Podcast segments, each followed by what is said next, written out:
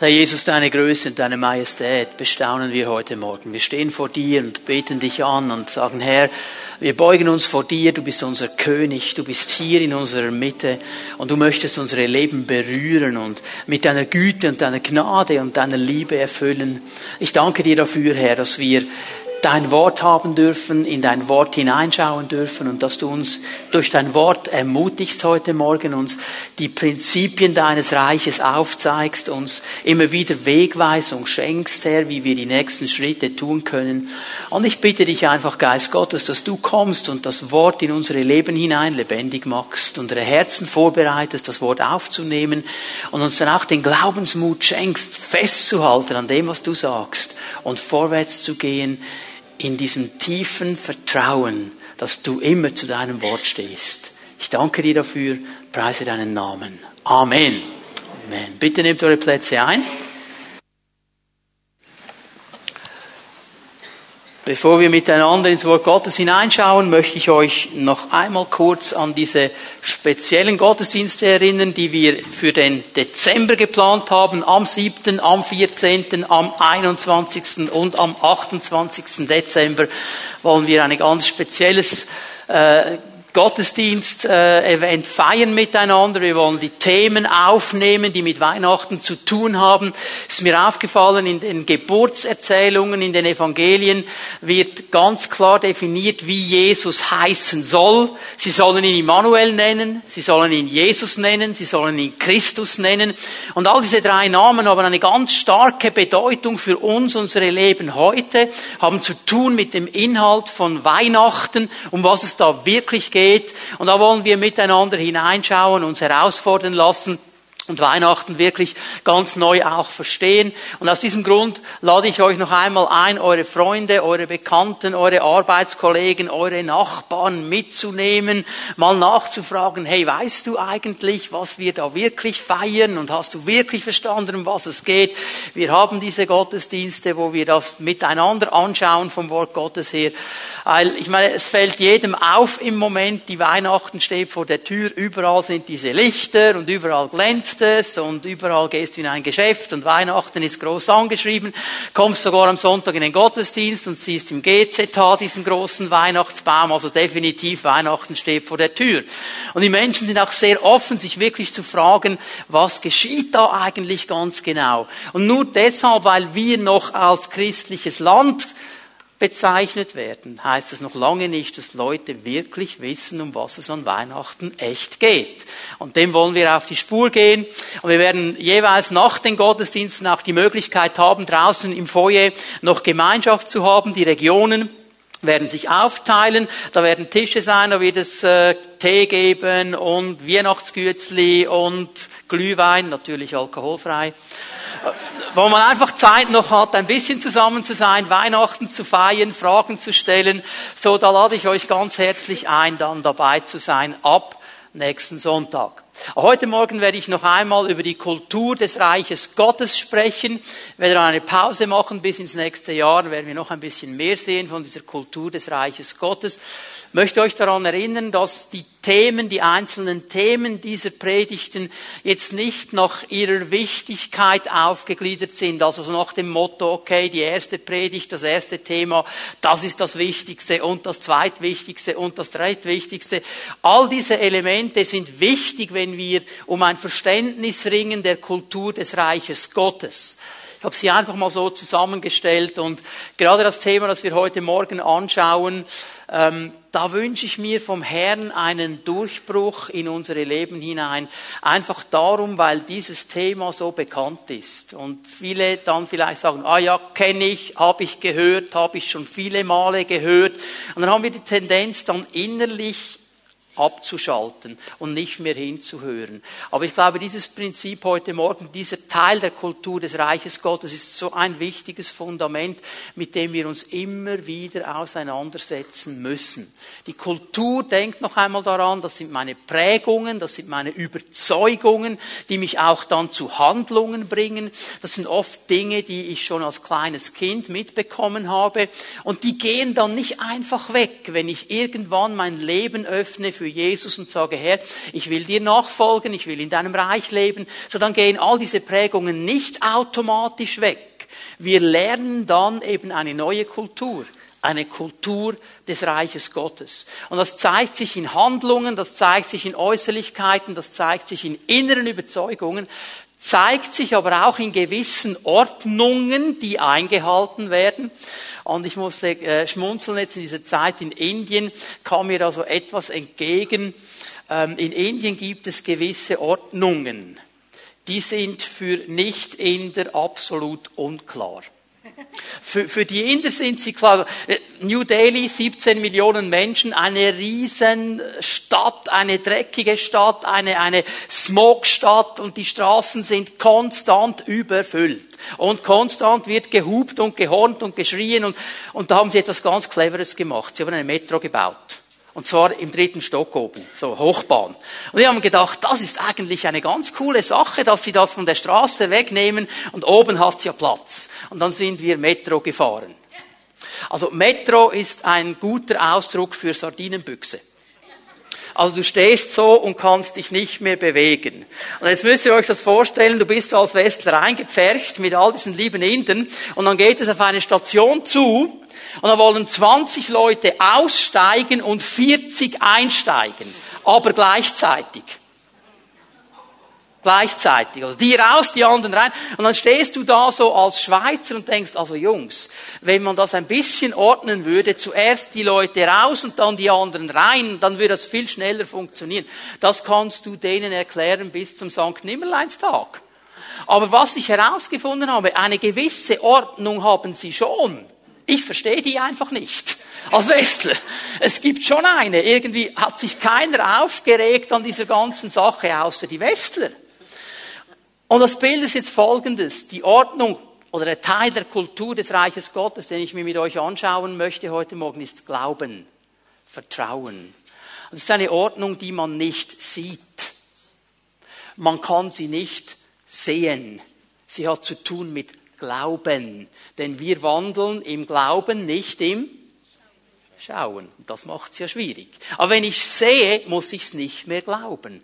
Und nun sind wir aber aufgerufen, in diesem Glauben zu wandeln. Und wenn wir im Reich Gottes drin stehen, dann ist das ein Leben des Glaubens. Das ist die große Herausforderung. Nicht einfach nur zu denken, okay, das ist etwas, was am Anfang meines Lebens mit Christus wichtig ist. Also, ich kann mich erinnern, ich weiß jetzt nicht mehr genau, welches unserer drei Kinder das es war, aber eines der drei drei hatte extrem Mühe mit dem Einmaleins. Und die zweite Klasse war eine Tortur, als man dann das Einmaleins auswendig lernen musste. Und wir haben gebüffelt und gepaukt und auswendig gelernt und abgerufen und bis dann, glaube ich, Reihe 1 bis 12 war so etwa in der zweiten Klasse dran. Das sollte sitzen. Und dann kann ich mich so an den Moment erinnern, wo das Kind dann nach Hause gekommen ist und gesagt hat, so, Bücher zu, jetzt haben wir es durch, ich muss mich nie mehr damit auseinandersetzen. Ich habe gedacht, ja, du hast eine Ahnung vom Leben. Das ist nur ein Fundament. Der Glaube ist das Fundament. Und wenn wir dann denken, das brauche ich irgendwann nicht mehr in meinem geistlichen Leben, dann haben wir uns ganz gewaltig getäuscht. Dann haben wir nicht verstanden, was es heißt, im Reich Gottes zu leben. Denn dieses Prinzip des Glaubens wird uns begleiten in unserer ganzen Zeit hindurch, in der wir mit Jesus unterwegs sind. Und darüber möchte ich heute Morgen ein bisschen sprechen. Denkt daran, Jesus hat zu seinen Jüngern gesagt, und wir werden die Stelle dann genauer noch lesen, es ist etwas Neues angebrochen, das Reich Gottes ist nahe herbeigekommen. Und ich sehe so die Jünger, ich, siehst du etwas? Ich sehe nichts. Ja, weil es eben nicht mit dem Sehen zu tun hat, sondern mit dem Glauben. Jesus hat nicht gemeint, ich habe jetzt ein sichtbares Reich aufgebaut. Er hat eine geistliche Herrschaft gemeint. Die sehen wir nicht. Aber wir sollen sie glauben. Wir sollen vertrauen. Wir sollen lernen, in diesen Prinzipien zu leben. Nun finde ich heraus, wenn ich so herumreise und mit Christen spreche, in der Schweiz, in verschiedenen Gemeinden, auf der ganzen Welt, es gibt immer wieder so ein paar Fragen im Zusammenhang mit dem Glauben, die werden mir gestellt. Und ich möchte einige von diesen Fragen heute Morgen hier mal beantworten und uns einfach so ein Fundament geben. Warum ist das denn überhaupt relevant, dass wir uns mit diesem Thema auseinandersetzen? Und die eine Frage, die ich immer wieder höre, ist die, aber warum betont betonst du den Glauben immer so? Warum predigst du Glauben? Warum ist denn der Glaube so wichtig? Warum denn eigentlich? Ich möchte dir drei Bibelstellen geben, die das beantworten. Römer 1, Vers 16 und 17. Da beginnen wir mal miteinander. Römer 1, Vers 16 und 17. Paulus sagt hier zu dieser Botschaft, bekenne ich mich offen und ohne mich zu schämen. Denn das Evangelium ist die Kraft Gottes, die jedem, der glaubt, Rettung bringt. Und nur schon dieser eine Teil jetzt, da könnten wir Stunden damit verbringen, wirklich herauszufinden, was hier an Tiefe drin ist. Ich möchte ein bisschen herausschälen hier. Paulus sagt, in diesem Evangelium, das ist ja die Botschaft, zu der er sich bekennt und zu da hat er keine Scham, da schämt er sich überhaupt nicht, das zu predigen. In dieser Botschaft drin, sagt er, werden Dinge geoffenbart. Er sagt einmal, dieses Evangelium ist das Evangelium der Kraft Gottes. Das ist die gute Botschaft, die gute Nachricht der Kraft Gottes. Und diese Kraft Gottes im Evangelium bringt jedem, der glaubt, Rettung.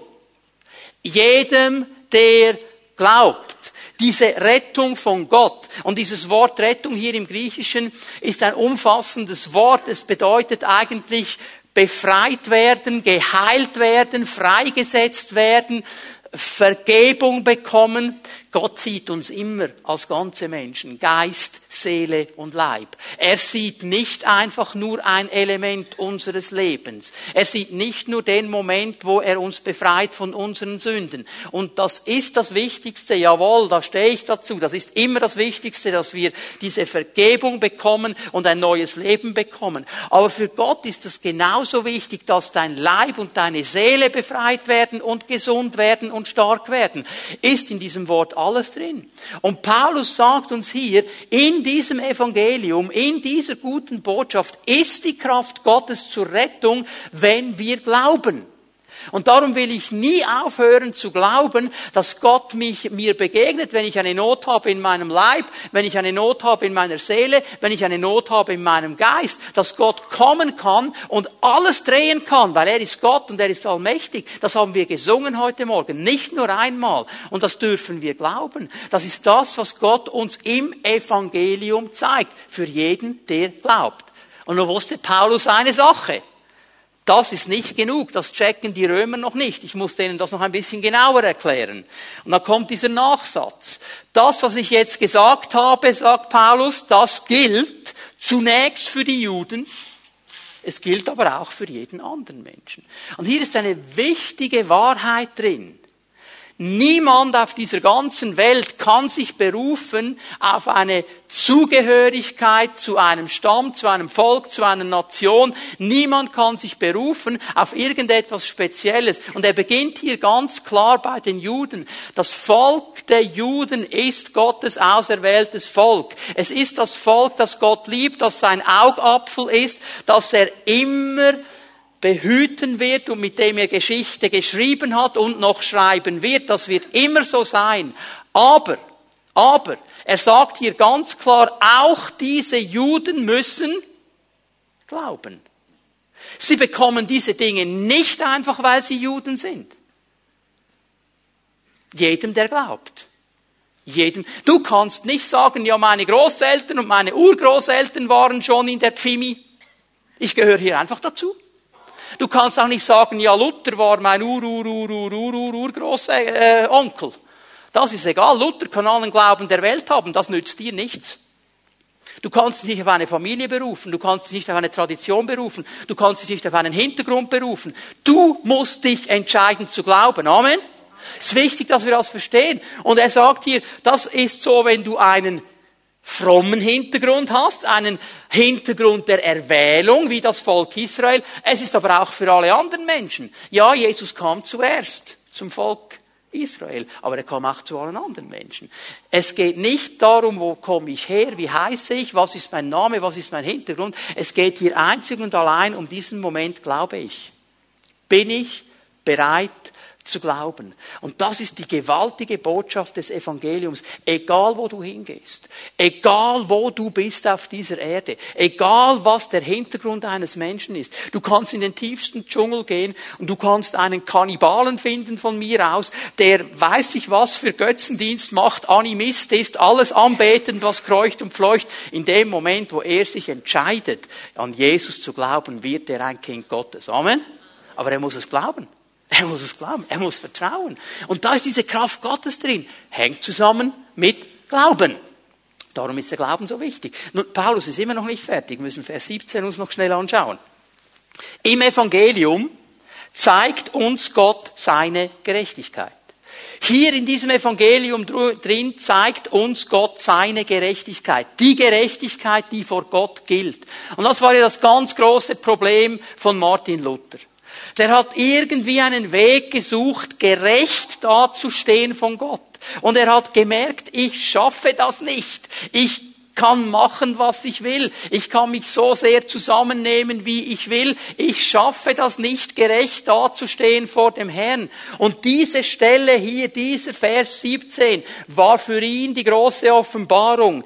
Im Evangelium zeigt uns Gott seine Gerechtigkeit, eine Gerechtigkeit, durch die, durch, zu der man durch den Glauben Zugang bekommt. Durch den Glauben. Nicht durch eine korrekte Lebensführung. Nicht durch gute Werke. Nicht durch Almosen geben. Nicht durch all diese. Durch Glauben.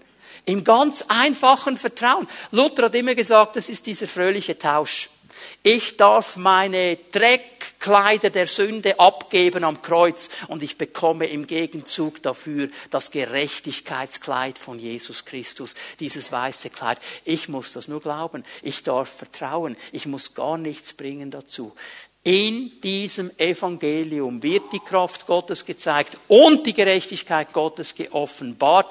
Und dann steht im griechischen Text hier etwas ganz, ganz Wichtiges, die neue Genfer Übersetzung. Ähm, die übertragt das, sagt, äh, durch, äh, durch den Glauben hat man Zugang zur Gerechtigkeit, sie kommt dem zugute, der ihm vertraut. Hier steht im Griechischen etwas ein bisschen holpriges, aber es ist wichtig, dass wir es verstehen. Paulus sagt im Original, aus Glauben zum Glauben. Aus Glauben zum Glauben. Was meint er damit? Er sagt, aus Glauben, da beginnt mein geistliches Leben. Ich glaube dem Herrn, dass er für mich am Kreuz von Golgatha die Sünde getragen hat, dass er mir einen Weg frei gemacht hat, dass ich dieses Gerechtigkeitskleid bekomme, wenn ich ihm vertraue. Aus Glauben. Aber dann ist nicht fertig.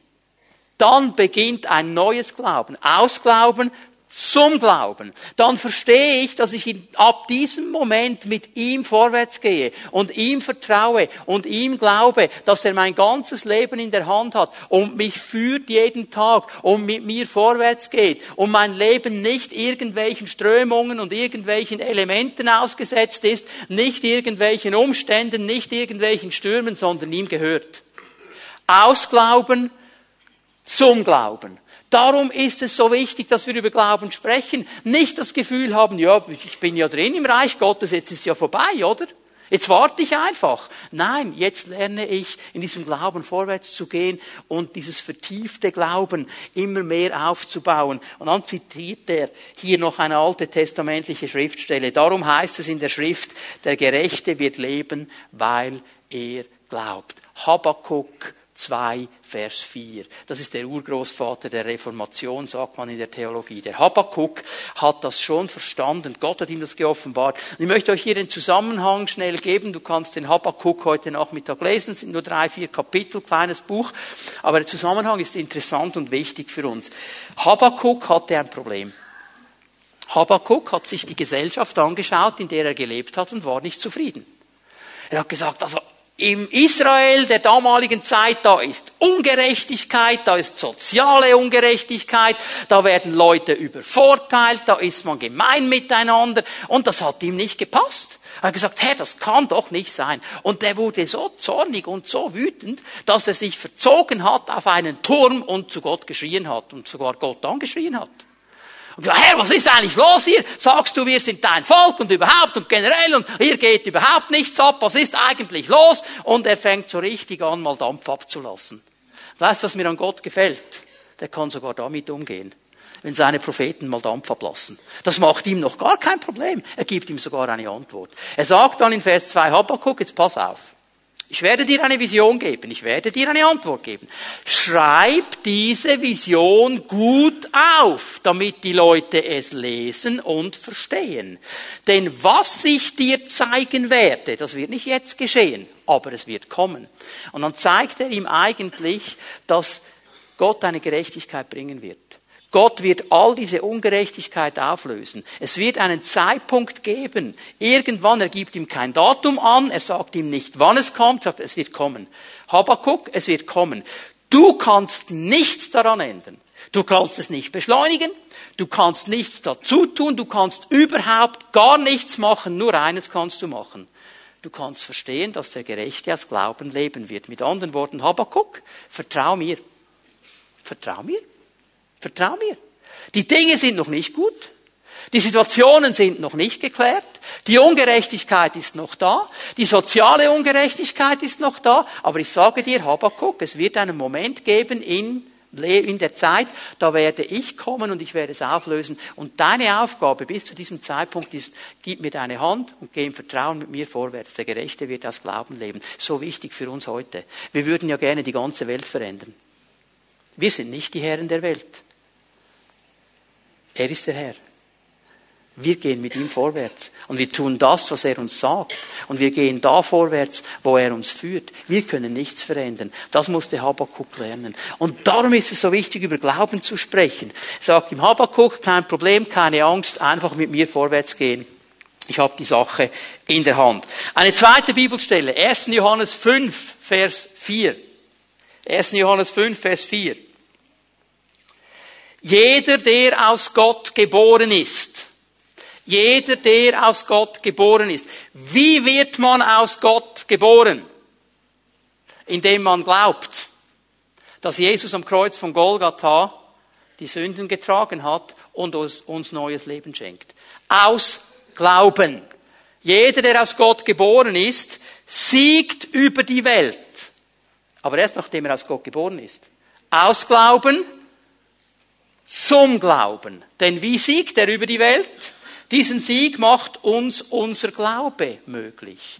Unser Vertrauen macht diesen Sieg möglich. Er ist es, der über die Welt triumphiert hat.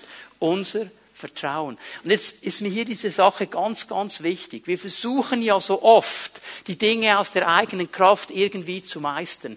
Wir versuchen, die Dinge aus der eigenen Kraft zu packen. Und hier sagt uns Johannes etwas ganz Wichtiges. Es geht primär einmal um das Vertrauen. Wir sind nicht stark in uns. Wir sind für all diese geistlichen Dimensionen kein Thema. Die würden über uns hinwegfahren ohne Problem, wenn wir aus der eigenen Kraft kommen. Aber dann, wenn wir mit Jesus kommen, dann, wenn wir mit ihm unterwegs sind, wenn wir ihm vertrauen, wenn er an meiner Hand ist oder ich an seiner, dann kann ich den Sieg haben. Kennt es ja mit den kleinen Kindern, nicht? Wenn sie alleine sind, dann werden sie ängstlich, aber sobald der Papi da ist, kann kommen, was da will. Dann gibt es kein Problem mehr. Papi ist da. Und Papi ist eh der Stärkste. Es ist genau dieses Bild. So besiegen wir. Und diese Welt, die hier genannt wird, ist ja das zweite Reich, wo wir immer in diesem Kampf drin stehen. Das Reich dieser Welt, das Reich Gottes. Hier geht es um diesen Kulturkampf. Wir sind geprägt vom Reich dieser Welt. Und weißt du, Gott hat nie gesagt, dass er uns aus dieser Welt herausnimmt. Er hat nie gesagt, wir sollen flüchten von dieser Welt. Er hat gesagt, ihr lebt in dieser Welt und ihr zeigt die Kultur meines Reiches. Ihr haltet meine Werte hoch. Wir sind in diesem Spannungsfeld Welt drin. Wir haben immer ein Stück weit zu tun mit Kultur dieser Welt. Aber wir sind diesen Dingen nicht ausgeliefert. Wir können siegreich sein, weil wir auf Jesus vertrauen können. Und jetzt lass uns ganz schnell zu 1. Johannes 2 gehen. 1. Johannes 2 möchte ich eine Verlängerung dieser Bibelstelle zeigen, die dann ganz praktisch wird für unsere Leben. 1. Johannes 2 ab Vers 15. Und obwohl hier nichts von Glauben gesagt wird explizit, ist es eine Verlängerung dieses Verses, den wir uns angeschaut haben. Liebt nicht die Welt, So beginnt er. Also die Kultur dieser Welt sollen wir nicht lieben. Hängt euer Herz nicht an das, was zur Welt gehört. Unser Herz soll nicht an dieser Kultur hängen.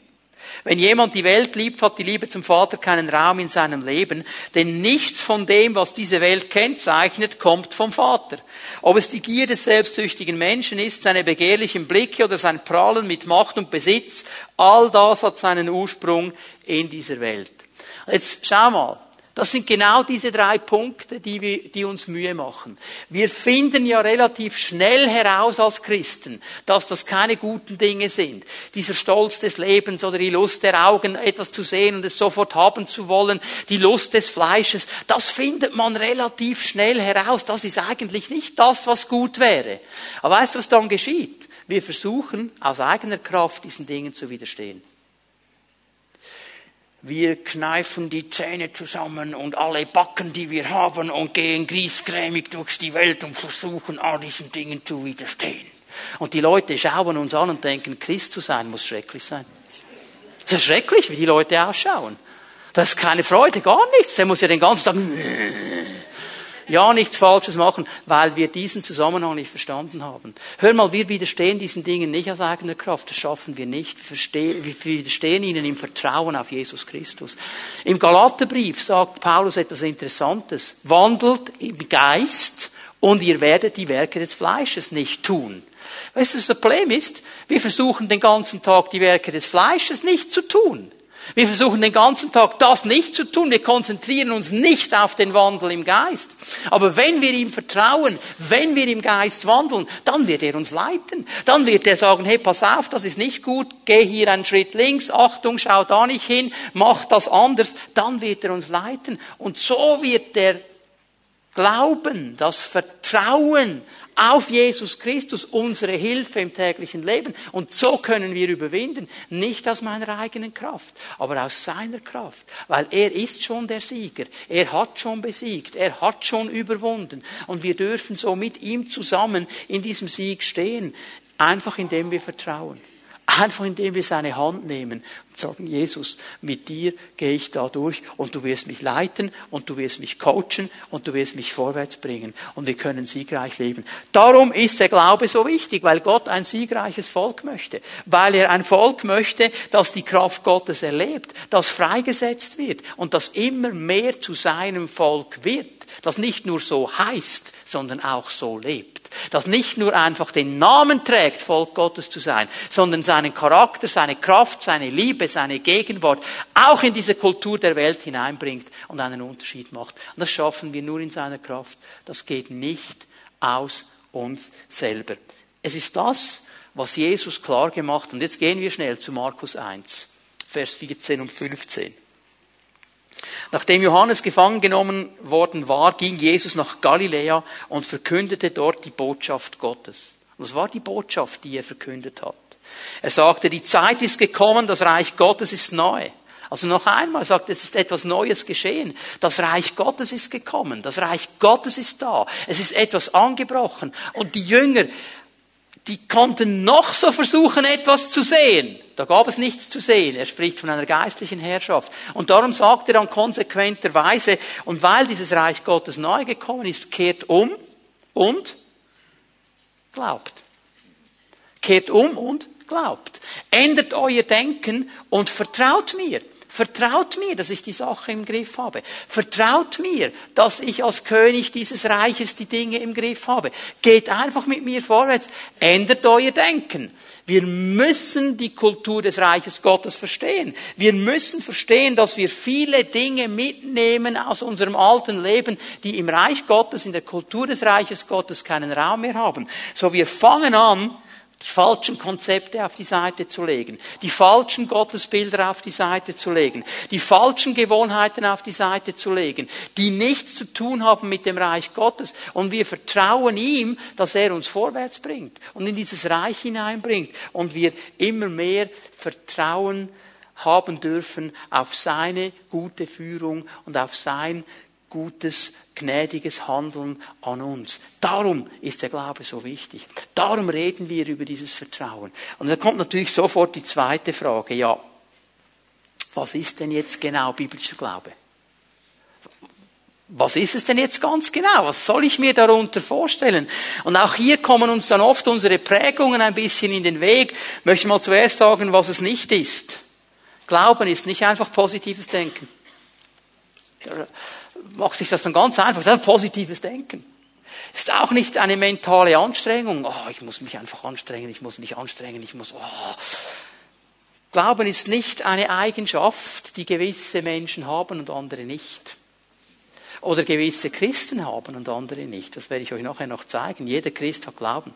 Jeder. Die Frage ist, was wir damit machen. Das Wort, das im Neuen Testament gebraucht wird, Pistis, müsste man eigentlich so übersetzen, Vertrauen. Das sichere Wissen, dass ich mich auf jemanden verlassen kann. Glauben ist ein Beziehungsbegriff. Er hat immer zu tun mit Beziehung. Es ist nicht ein Leistungsbegriff. Es ist nicht so, dass ich eine Leistung namens Glauben erbringe und dann tut Gott etwas. Also so nach dem Motto nicht, ich bringe fünf Kilo Glauben, dann kommen fünf Kilo Segen. Viele Menschen denken genauso, ja, du musst halt nur mehr glauben. Glauben ist ein Vertrauensbegriff, ein Beziehungsbegriff. Es bedeutet, ich lebe in einer Beziehung und ich wachse in dieser Beziehung. Und ich lerne die Person, mit der ich Beziehung habe, immer mehr kennen und ich lerne ihr immer mehr vertrauen. Darum hört das nie auf. Es ist noch einmal dieses Bild eines Kindes an der Hand seines Vaters, der sagt, ich habe vor gar nichts Angst, mein Vater ist da. Da kann kommen, was will. Mein Vater ist da. Es ist dieses tiefe Vertrauen in diesen Herrn, der uns liebt. Hör mal, Gott liebt dich. Gott liebt dich von ganzem Herzen. Du bist angenommen. Er möchte mit dir zusammen sein. Er möchte mit dir jeden Tag sprechen. Er möchte mit dir jeden Tag spazieren gehen. Er liebt dich von ganzem Herzen. Und er ist nur daran interessiert, dass du dein Herz öffnest für ihn und sagst, Herr, ich will dir vertrauen. Wir haben immer das Gefühl, wir müssen irgendetwas tun. Wir müssen irgendetwas leisten. Gott hat sich schon lange dazu entschieden, uns zu lieben. Und er möchte nur eines, dass wir unsere Herzen öffnen und sagen, Vater, wir vertrauen dir. Wir vertrauen dir. Wir öffnen unsere Leben deiner Hand.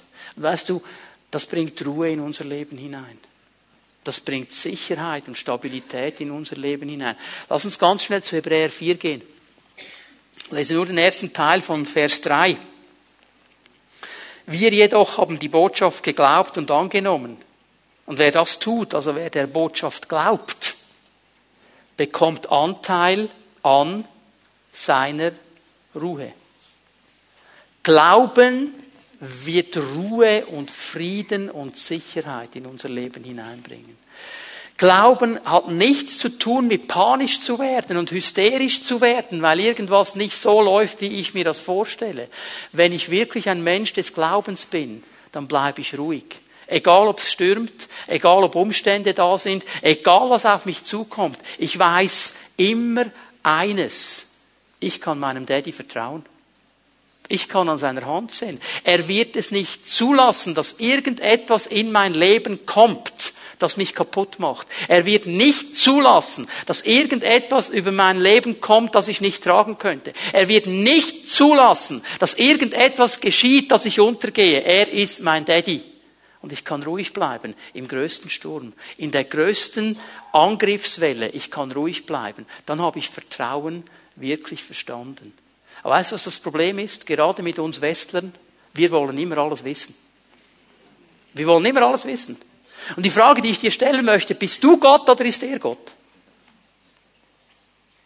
Wir benehmen uns, als, als wären wir Gott. Ich will jetzt wissen und du musst mir jetzt sagen, ja und wenn du es wüsstest, was würdest dir bringen? Kannst du es verändern? Ich kann ruhen in diesem Vertrauen, dass er alles weiß, dass ich maßlos überfordert wäre, wenn er mir gewisse Dinge versuchen würde zu erklären und dass er der Einzige ist, der alles verändern kann. Ich kann ruhig. Wir sind als Kinder dann mit unseren Eltern ja oft nach Italien. Und wisst ihr, es war dann so, der Vater hat gesagt, um zwei Uhr fahren wir ab in der Nacht, dann geht's nach Italien. Ich habe dann immer den Wecker gestellt um halb zwei, bin aufgestanden, dann bin ich zu meinem Vater und gesagt, so Papi, wie sieht's aus? Hast du genug Luft in den Reifen? Öl nachgefüllt, Benzintank voll, ist das Scheibenwischwasser aufgefüllt, haben wir Reiseproviant, weißt du, wo wir durchfahren müssen. Ich habe das immer alles vorher gecheckt, alle Pässe da, ja sicher. Also ich bin aufgestanden, ins Auto gesessen und gewusst, wir landen in Italien. Das ist doch das Business meines Vaters und meiner Mutter. Ich habe doch gewusst, irgendwann bekomme ich ein Sandwich, muss nicht mal etwas dafür tun. Es war doch nicht meine Sache. Genau das ist das Bild. Wir wollen immer alles wissen und wir wollen es immer im Voraus wissen und wir wollen die Zusammenhänge kennen, anstatt einfach zu sagen, Herr, ich vertraue dir. Ich vertraue dir. Ich glaube dir, dass du mich durch diese Sache durchführst. Egal, auch wenn es noch mal tiefer geht, auch wenn es noch mal dunkler wird, ich vertraue dir. Am Schluss komme ich auf der anderen Seite raus und ich werde Sieg haben, weil du mein Gott bist, weil du mein Herr bist. Das ist dieses Vertrauen, das ist das biblische Vertrauen. Da kannst du 1573 Bibelverse auswendig können in deinem Kopf und trotzdem nicht vertrauen. Darum geht es nämlich gar nicht. Ich habe Menschen kennengelernt, die können nicht einen Bibelvers, aber sie haben Vertrauen in ihrem Herzen, die verändern die Welt. Und Leute, die alles Griechisch und Hebräisch noch zitieren können, kein Vertrauen haben, die verändern gar nichts, sie sind langweilig. Das müssen wir verstehen. Das müssen wir verstehen. Es geht um dieses Vertrauen. Aber warum wollen wir denn immer selber auf dem Thron sitzen? Lass doch den Herrn Herr sein. Wenn du schon sagst, mein Leben gehört dir, dann vertraue ihm doch, dass er dich an den richtigen Ort führt und dass er nichts, aber nichts, aber auch gar nichts zulässt in deinem Leben. Wisst ihr, es gibt Situationen, und ich höre das ja immer, ja, du hast ja keine Probleme, ja, du hast eine Ahnung vom Leben, du. Wir haben ein Kind verloren. Wir haben gebetet, wir haben gekämpft, wir haben auf der ganzen Welt damals Faxe verschickt an all meine Freunde, an meine Pastorenfreunde, an meine Apostelfreunde, an meine Prophetenfreunde. Betet für uns. Wir haben geglaubt, dass das Kind wieder lebendig wird im Mutterleib. Ist nicht geschehen.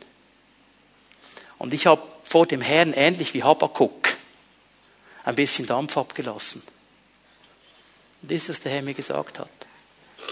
Er hat mir gesagt, es geht dich nichts an, warum es so gelaufen ist, wie es gelaufen ist. Du wirst den David sehen, wenn du im Himmel bist. Punkt.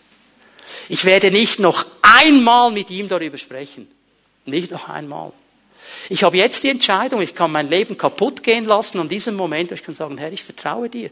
Ich kann es nicht einordnen, ich kann es logisch nicht einordnen, aber ich werde ihn mal sehen. Stehen wir? Das ist Vertrauen. Und das müssen wir lernen. Und jeder von uns hat diese Kämpfe, aber lerne doch in diesen Momenten die Hand Gottes zu nehmen und zu sagen, Herr, ich vertraue dir. Das ist biblischer Glaube. Da musst du nicht irgendwelche Kraftprotzakte durchziehen, sondern dieses tiefe Vertrauen haben in deinem Herzen. Was ist das Ziel des Vertrauens? Das ist eine Frage, die auch immer wieder kommt. Ja, warum denn eigentlich ganz genau? Hebräer 11, Vers 6. Ich versuche euch das einfach biblisch zu beantworten. Hebräer 11, Vers 6. Ohne Glauben ist es unmöglich, Gott zu gefallen. Wer zu Gott kommen will, muss glauben, dass es ihn gibt und dass er die belohnt, die ihn aufrichtig suchen. Auch über diese Stelle könnten wir lange sprechen, aber hier nur mal Folgendes. Ohne Glauben ist es unmöglich, Gott zu gefallen. Ohne dieses Vertrauen kannst du Gott nicht gefallen. Du kannst so viele gute Werke tun, soziale Werke, Almosen geben, du kannst weiß ich was tun. Das wird nicht dazu führen, dass Gott sagt, das gefällt mir. Er sucht dieses Vertrauen im Herzen. Weil dieses Vertrauen, wenn wir es echt leben, wird die Werke hervorbringen, nicht umgekehrt. Aber Gott sucht dieses grundsätzliche Vertrauen. Und er sagt, hör mal, ohne Glauben ist es nicht möglich, mir zu gefallen. Und jetzt pass mal auf, wenn es die Spezialisten gibt, die sagen, ja, ich habe halt keinen Glauben dann würdest du mir also sagen, Gott ist unfair. Ja, warum jetzt? Weil Gott dir schon mal eine Chance nicht gibt, die er mir offensichtlich gibt. Du hast nämlich keinen Glauben, du kannst ihm gar nicht gefallen. Wenn es Menschen gäbe, die keinen Glauben hätten, wäre Gott ungerecht. Da würde er nämlich hier schon Kategorien machen und würde sagen, die Leute können mir schon nie gefallen, die haben nämlich gar keinen Glauben. Die, die haben Glauben, die können mir gefallen. Also offensichtlich muss es etwas sein, das jeder von uns entwickeln kann, sonst wäre Gott ungerecht. Aber ich halte hier mal fest mit dem Wort Gottes, ohne Glauben, ohne Vertrauen ist es unmöglich, Gott zu gefallen. Er sucht unser Vertrauen. Er sucht unsere Herzen, die ganz vertrauenvoll auf ihn schauen. Und dann geht der weitere Hebräerbriefschreiber, sagt, ohne Glauben können wir nicht zu Gott kommen. Ohne Glauben geht das nicht. Du musst vertrauen, du musst glauben, dass es ihn gibt und dass er die belohnt, die ihn suchen. Das sind zwei Dinge, die du glauben musst. Du musst glauben, dass es ihn gibt. Und es ist interessant, wenn man mit Menschen spricht, was sie für ein Gottesbild haben. Das ist der Ausdruck des Vertrauens. Und es ist auch Ausdruck deines Gebetslebens. Wenn du Gott als irgendwie so einen Sklaventreiber siehst, der nie mit dir zufrieden ist, der dir immer irgendwelche Vorhaltungen macht, der dir immer sagt, was du nicht gemacht hast und was du falsch gemacht hast und wo du daneben liegst, du wirst nicht beten. Weil was du hören würdest im Gebet ist, du bist daneben, du bist falsch, du bist schlecht. Da gehst du gar nicht beten. Aber wenn du verstanden hast, dass Gott gut ist, dass Gott Liebe hat, dass Gott der Vater ist, dass Gott dich entwickeln möchte, das heißt nicht, dass er Dinge nicht klar beim Namen nennt, aber er sagt sie, um uns weiterzubringen. Er sagt sie, weil er uns liebt. Ich muss glauben, dass er ist. Also hör mal, manchmal höre ich an der Lautstärke, ob der, der betet, glaubt oder nicht. Ja, wie geht jetzt das? Also bei den Leuten, die schreien wie die Weltmeister mit dem Megafon, da frage ich mich, glaubt er wirklich, dass Gott hört? Oder hat sein Gott einen Gehörschaden? Gott hat gesagt, er hört auf unser Gebet, da muss ich nicht schreien. Da muss ich gar nicht schreien. Gott hat auch keinen Gehörschaden. Er ist in der Lage, jedes Gebet aller Milliarden von Menschen, die es gibt auf dieser Erde, zu hören. Er ist Gott. Wir können das nicht, er kann. Da muss ich nicht schreien. Da muss ich auch nicht eine bestimmte Formel haben, damit er hört.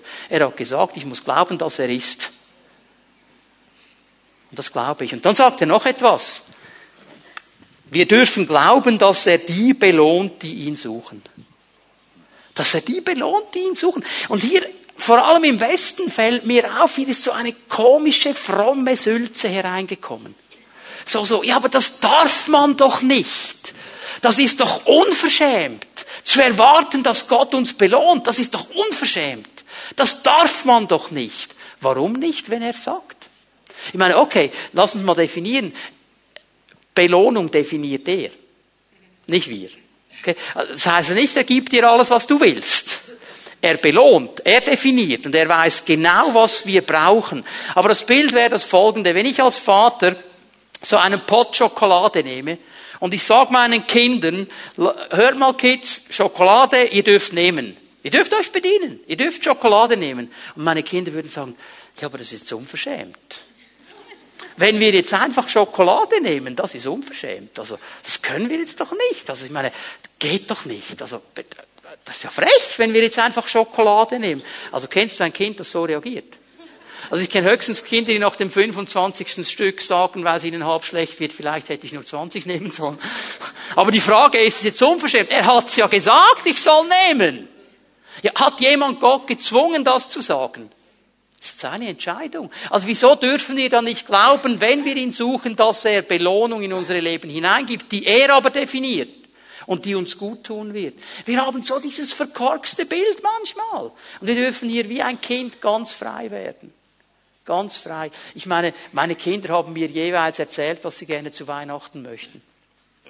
Bei gewissen Dingen habe ich einfach auf dem Stockzahn geschmunzelt, weil ich genau wusste, kann ich dir gar nicht geben. Weißt du, Gott geht's genauso. Ist er nicht mehr mein Sohn, weil er diesen Wunsch hat?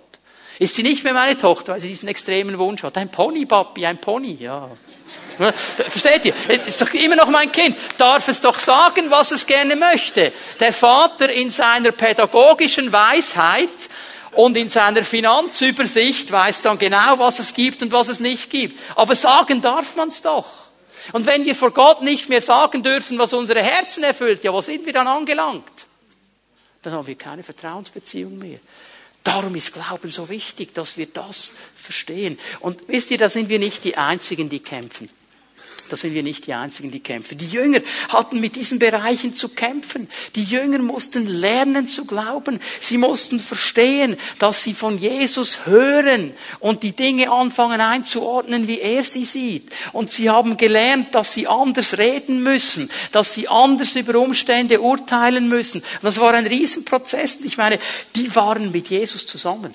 Die haben Jesus gesehen. Die haben gesehen, was Jesus getan hat. Die haben gehört, wie er er gesagt hat, ja, ich sage nur, was der Vater sagt. Ich mache nur, was mir der Vater zeigt. Die haben das alles gesehen und trotzdem hatten sie diese riesig großen Kämpfe.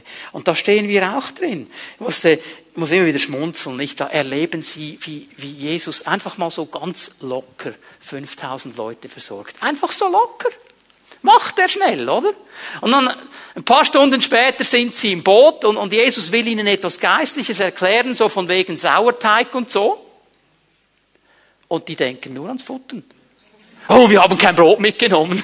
Also, nur schon, oder? Jetzt hat er doch vor ein paar Stunden diesen 5000 zu essen gegeben. Oh, wir haben kein, diese riesige Überfahrt, etwa eine Stunde über den See von Genezareth, wir haben kein Brot. Oh, wir werden alle verhungern. Und Jesus sagt, ihr Kleingläubigen, ihr habt nur einen kleinen Glauben. Wir denken immer, er hat dann den großen Zeigefinger ausgepackt. Der hat sie nicht getadelt, der hat sie eigentlich ermutigt. Er Jungs, euer Glaube ist noch zu klein darf noch ein bisschen wachsen. Schau es dir mal von dieser Seite an.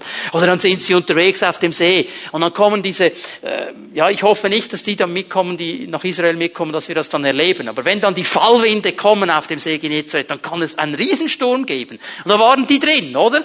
Und Petrus hat Panik bekommen und weckt Jesus auf und Jesus steht auf und, und gebietet diesen Winden und dem Sturm und alles wird ruhig und so. Und dann sind sie ganz baff erstaunt, oder? Und Jesus sagt zu ihnen, ähm, habt ihr immer noch keinen Glauben.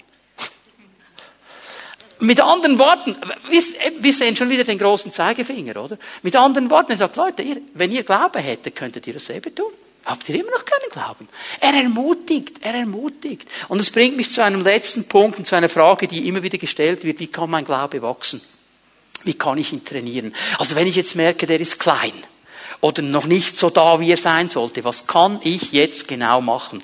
Das möchte ich ganz kurz noch beantworten und mal zuerst einfach sagen, nicht durch Gebete, nicht durch Werke. Das ist nicht der Weg, wie dein Glaube wachsen wird. Aber das, was du zuerst einmal hier verstehen musst, jetzt möchte ich euch mal bitten, schnell mit mir mitzumachen für einen Moment. Darf ich mal die Hände der Leute sehen, die sagen, ich folge Jesus nach, ich bin ein Christ, ich habe sein Wirken erlebt an mir, okay? Alle anderen, die die Hände unten gelassen haben, ihr dürft dann euch nachher bekehren. Also, all die Leute, die jetzt ihre Hand nach oben gehalten haben, du hast Glauben, sonst wärst du gar nicht in der Lage, das zu tun. Warum? Epheser 2, Vers 8. Noch einmal, durch Gottes Gnade seid ihr gerettet und zwar aufgrund des Glaubens. Wenn du keinen Glauben hättest, wärst du nicht errettet. Hat mir mal eine, eine Frau gesagt, oh, Pastor, ich habe keinen Glauben. Dann habe ich gesagt, dann bekehr dich. Bekehr dich, dann bist du, bist du nicht erlöst. Das ist eine Frechheit! Ich bin seit 30 Jahren in der Pfimi! Was erlaubst du dir? Ja, du hast jetzt gerade gesagt, du hast keinen Glauben, dann kannst du nicht Christ sein. Du bist aus Gnade errettet durch den Glauben. Also musst du mindestens Glauben gehabt haben, um reinzukommen. Also kannst du nicht sagen, ich habe keinen. Verstehen wir? Das, das war der Punkt, den ich ja machen wollte. Wir haben Glauben. Jeder von uns. Sonst hätte er nicht sagen können, ich gehöre zu Jesus. Römer 12, Vers 3.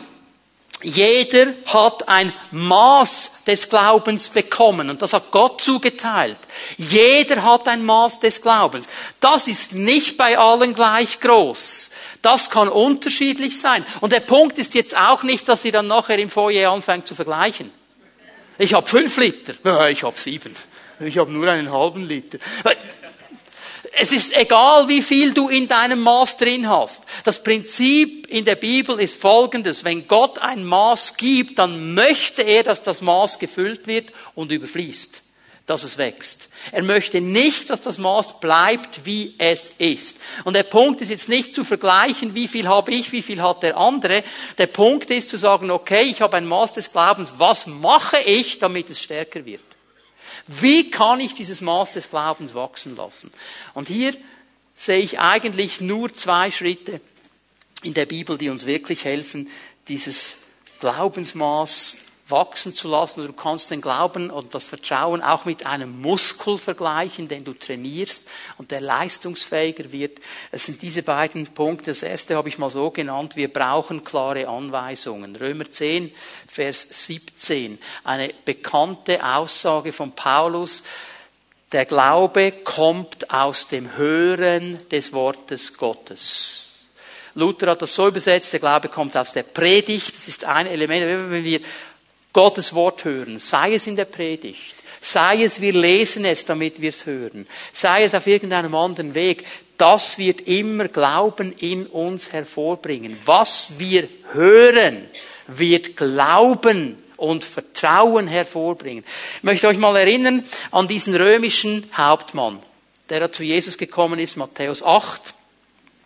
Warum ist er zu Jesus gekommen? Der hat einen kranken Knecht zu Hause. Warum ist er zu Jesus gekommen? Jetzt sagen dann viele, ja, weil er Glauben hatte. Ja, aber vorher ist noch etwas geschehen. Er hat offensichtlich etwas gehört. Sonst wäre er nämlich nicht gekommen. Er hat offensichtlich gehört, dass Jesus die Kraft hat zu heilen. Sonst wäre er nicht zu ihm gegangen. Und er hat noch etwas gehört. Wenn wir die Geschichte nämlich genau lesen, hat er sehr spezifisch gehört, was Jesus für eine Autorität und Kraft hat. Weil Jesus hat ihm gesagt, okay, ich komme mit, ich werde kommen, ich werde in dein Haus kommen. Jetzt sagt der römische Hauptmann, nein, nein, nein, du musst gar nicht kommen, Jesus, sag nur ein Wort. Sag nur ein Wort. Offensichtlich hat der Mann irgendwo gehört, dass Jesus nur ein Wort sprechen kann und Menschen werden gesund. Und das hat er geglaubt. Die Frau mit der Blutkrankheit, Markus 5, kannst du lesen explizit, sie hörte von Jesus. Was hat sie gehört? Boah, der könnte schon heilen, wenn er denn wollte. Wenn er gut drauf ist, macht er das manchmal. Was hat sie gehört?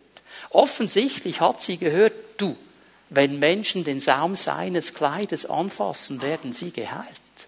Das hat sie nämlich dann auch proklamiert. Wenn ich nur den Saum seines Kleides anfasse, werde ich geheilt. Hören! Dinge, die wir hören. Und hören. Und hören. Und hören werden Glauben aufbauen in uns. Es ist wichtig, dass Sie dieses Prinzip verstehen und darum betone ich das immer wieder, wie wichtig es ist, das Wort Gottes zu hören. Wie wichtig es ist, immer wieder sich dem Wort Gottes auszusetzen. Jetzt ist dann äh, bald Ende des Jahres, das ist dann die Zeit für die guten Vorsätze. Und das wäre mal wirklich ein guter Vorsatz, zu sagen, ich will das Wort Gottes mehr hören. Denn wenn ich höre, wer Gott ist, dann wird mein Glauben aufgebaut. Und wenn ich höre und höre und höre, dann werde ich gestärkt. Und dann gibt es Leute, die sagen, ja, ich habe einfach keine Zeit und ich lese nicht gerne. Hast du ein iPhone, hast du ein Android, hast du ein iPad, hast du einen MP3-Player, du kannst die Bibel auch auf deinen MP3-Player hinauftun, du kannst sie hören. Liest sie jemand vor, du kannst sogar die Stimmen auswählen zwischen Heike und Detlef, was immer du willst. Gibt alles, sogar die Übersetzungen. Okay? Also es gibt keinen Grund zu sagen, ich kann nicht. Ja, ich bin viel im Auto unterwegs, ich kann ja nicht lesen. Nein, aber hören. MP3-Player. Und im Tram und überall beim Rasenmähen, überall, du kannst das Wort Gottes hören. Und wenn wir es hören, wenn wir es hören, wird Glauben aufgebaut. Es wird Glauben aufgebaut. Und dann kann die Herausforderung von Gott in unsere Leben hineinkommen. Ich mag mich erinnern an einen Mann, in einer Gemeinde, der ist immer wie ein Schlafwandler durch die Gegend gewandelt, durch die Gemeindehallen so wie ein Schlafwandler, wie in einer Parallelwelt. Der war nie da. Und seine Frau hat mir gesagt, du, ich drehe durch, zu Hause dasselbe. Der ist immer so irgendwo in seiner Parallelwelt, der kümmert sich nicht um die Kinder. Und wir haben gebetet, er kam auch immer, wir haben gesalbt und geölt und was man alles machen kann. Und nichts ist passiert, nichts ist passiert. Und das hat mich wirklich bewegt und ich habe dem Herrn gesagt, Herr, ich, hilf mir, hilf mir. Ich, ich, was machen wir mit diesem Mann? Das kann es doch nicht sein. Der hat kleine Kinder und die Frau dreht durch und die Kinder auch. Das kann es doch nicht sein. Wo ist die Kraft des Evangeliums? Und ich lese das Wort Gottes. Ich sage immer, ich mache laute, stille Zeit. Also ich lese immer so laut, dass ich es hören kann. Also nicht, dass die ganze Familie wach ist, aber dass ich es höre. Weil das Prinzip ist, aus dem Hören des Wortes Gottes. Und ich habe da also vorgelesen, dass ich es höre und ich lande bei Römer 9 bis 11. Und da steht völlig in einem anderen Zusammenhang etwas von einem Geist der Schlafsucht. Damalige Schlachterübersetzung. Und der Herr hat mir gesagt, das ist das Problem dieses Mannes. Und dann habe ich mit dem Herrn theologisiert. Ich habe gesagt, Herr, das, das ist ein total anderer Zusammenhang. Hier geht es um etwas völlig anderes. Hier geht es nicht um dieses Problem. Und der Herr sagt, es ist ein Geist der Schlafsucht. Willst du mir vertrauen, willst du nicht? Okay. Am nächsten Sonntag kam er wieder. Dann habe ich gebetet. Habe gesagt, im Namen Jesu, dieser Geist der Schlafsucht, ich zerbreche deine Macht über dem Leben dieses Menschen. Dann macht er, da war der da. Und er ist immer noch da, keine Parallelwelten mehr. Theologisch, ich weiß, da geht es um etwas ganz anderes. Aber der Herr hat mir etwas gesagt und ich habe ihm vertraut.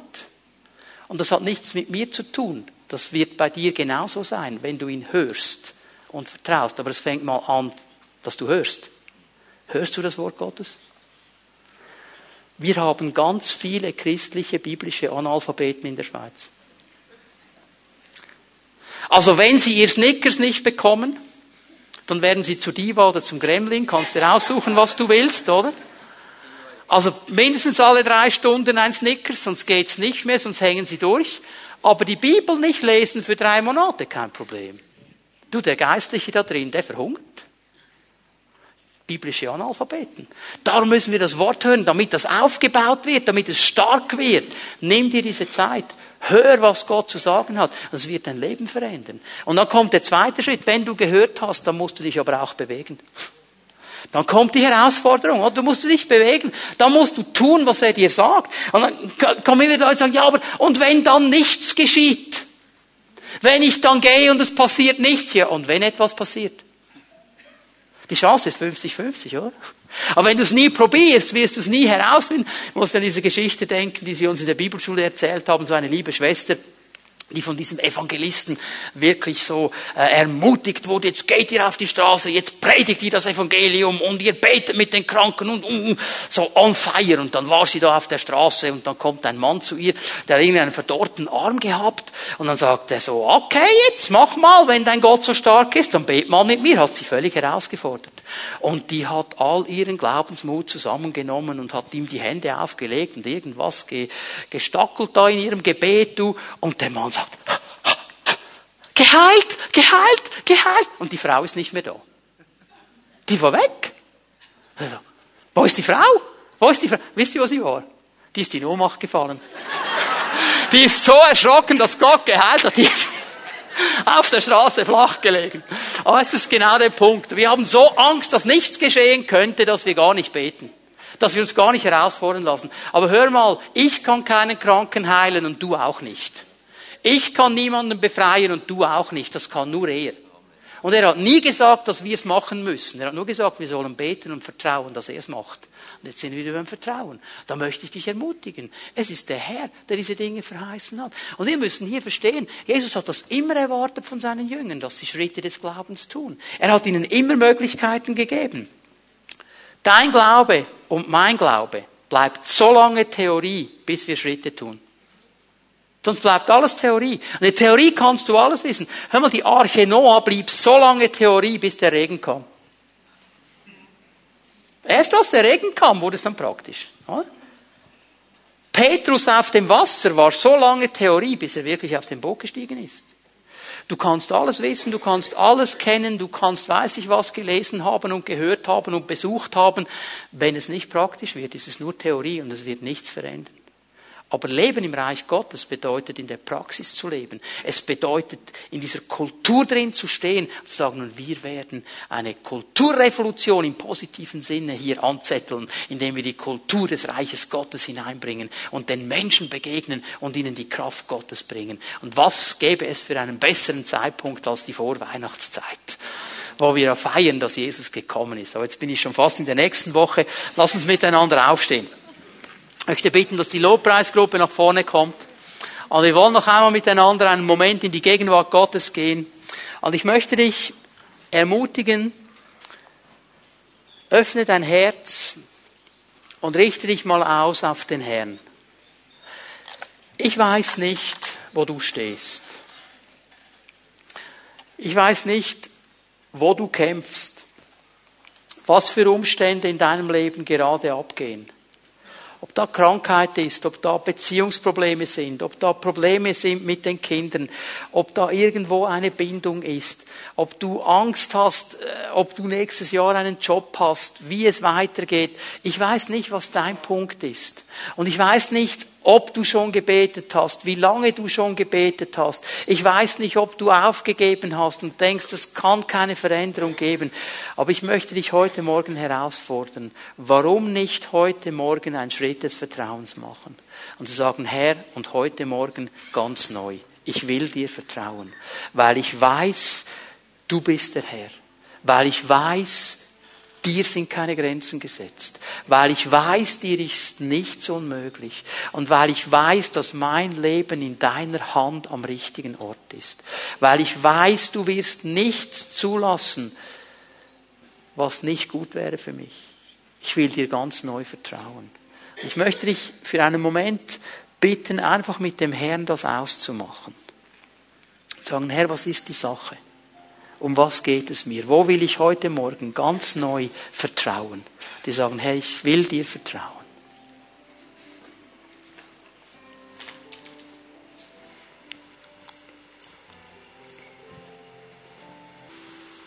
Und weil wir das gehört haben heute Morgen, dass der Glaube so lange Theorie bleibt, bis wir Schritte tun, fordere ich dich heraus, Schritte zu tun.